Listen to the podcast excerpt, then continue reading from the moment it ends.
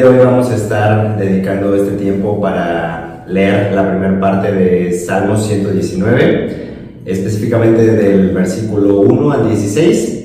Y como se podrán haber dado cuenta, lo que estamos leyendo de los salmos son eh, oraciones, son palabras sumamente hermosas, pero también encontramos que en cualquier momento podemos eh, dirigirnos hacia Dios, tenemos eh, vía libre, acceso directo con Él, para expresarle nuestra felicidad, para expresarle nuestro agradecimiento, pero también para expresarle nuestro dolor, nuestro, nuestra tristeza.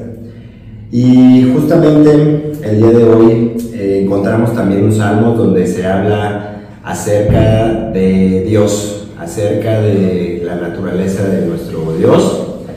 Y me voy a permitir leerlo eh, primero la primera parte que escribe Aleph y dice así, bienaventurados los perfectos de camino, los que andan en la ley de Jehová, bienaventurados los que guardan su testimonio y con todo el corazón le buscan, pues no hacen iniquidad los que andan en sus caminos. Tú encargaste que sean muy guardados los mandamientos, ojalá fuesen ordenados mis caminos para guardar tus estatutos. Entonces no sería yo avergonzado cuando atendiese a, a todos tus mandamientos. Te alabaré con rectitud de corazón cuando aprendiere tus justos juicios, tus estatutos guardaré, no me dejes enteramente.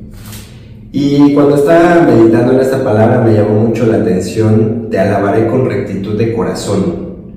Eh, quizá no es una palabra que encontremos muy a menudo, o algo que pueda describir a alguien. Así que me traté de enfocar el día de hoy a la rectitud de corazón.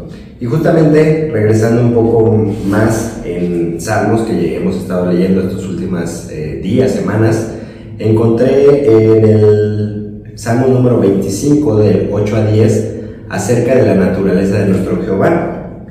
Y nos dice, bueno y recto es Jehová, por tanto Él enseñará a los pecadores el camino encaminará a los humildes por el juicio y enseñará a los mansos su carrera. Todas las sendas de Jehová son misericordia y verdad para los que guardan su pacto y su testimonio. Y aquí nos da una breve idea sobre lo que una persona debe de guardar, debe de respetar, debe de hacer para tener una, una rectitud de corazón, para tener un corazón recto, porque al final de cuentas somos hechos a imagen de nuestro Dios y Jesús también nos enseñó que Él tenía un corazón recto. Pero por otro lado también encontramos más adelante en Salmos 97.11 acerca del el dominio y el poder de Jehová. Y dice, luz está sembrada para el justo y alegría para los rectos de corazón. Otra vez encontramos esta palabra, rectos de corazón. Y si podemos leer un poco más a detalle este Salmo 97, eh, nos podemos dar cuenta que también se está describiendo acerca de todo lo que es Dios, pero hablando eh, sobre su dominio, sobre su poder. Y no también vemos cómo los hijos de Dios deberemos de respetarlo a Él, porque Él reina en toda la tierra no es algo menor, no es algo de, quien podamos escapar, de quien podamos escondernos, sino por el contrario, Él está con el control de todo el mundo. También hablamos acerca, eh, o pude encontrar un poco más atrás en Salmo 7, eh, versículo 10, acerca de indicar. Otra palabra que me saltó, que me llamó la atención, y me puse a buscar que es vindicar, que de hecho este Salmos está titulado como plegaria pidiendo vindicación. Básicamente el significado de esta palabra es recuperar lo que a uno le pertenece. Y en el versículo 10 de este capítulo 7 dice, mi escudo está en Dios que salva a los rectos de corazón. Una vez más encontramos la rectitud de corazón. Y quizá en el transcurso de tu vida, en los últimos años, meses, no sé, creas que, ella, es, que hayas estado perdiendo muchas cosas. A lo mejor perdiste dinero, a lo mejor perdiste tiempo, a lo mejor perdiste tu trabajo, a lo mejor perdiste tu salud. Pero aquí, en Salmos 7:10, dice, mi escudo está en Dios, que salva a los rectos de corazón. Dios quiere que recuperar lo que has perdido, sin importar lo que haya sido, a lo mejor humanamente es complicado para nosotros saber que existe una forma, que existe alguien, que todo eso que creímos haber perdido nos lo va a recuperar y a lo mejor no solamente en el monto, en la cantidad que creímos haber perdido, sino muchísimo, muchísimo más. Y muchas veces eh, humanamente creemos que es muy difícil tener una rectitud de corazón, hacemos una evaluación de nuestra vida, hacemos una evaluación de nuestras actitudes, de lo que hemos hecho y creemos que pues no somos merecedores de su gracia, que no somos merecedores de su perdón.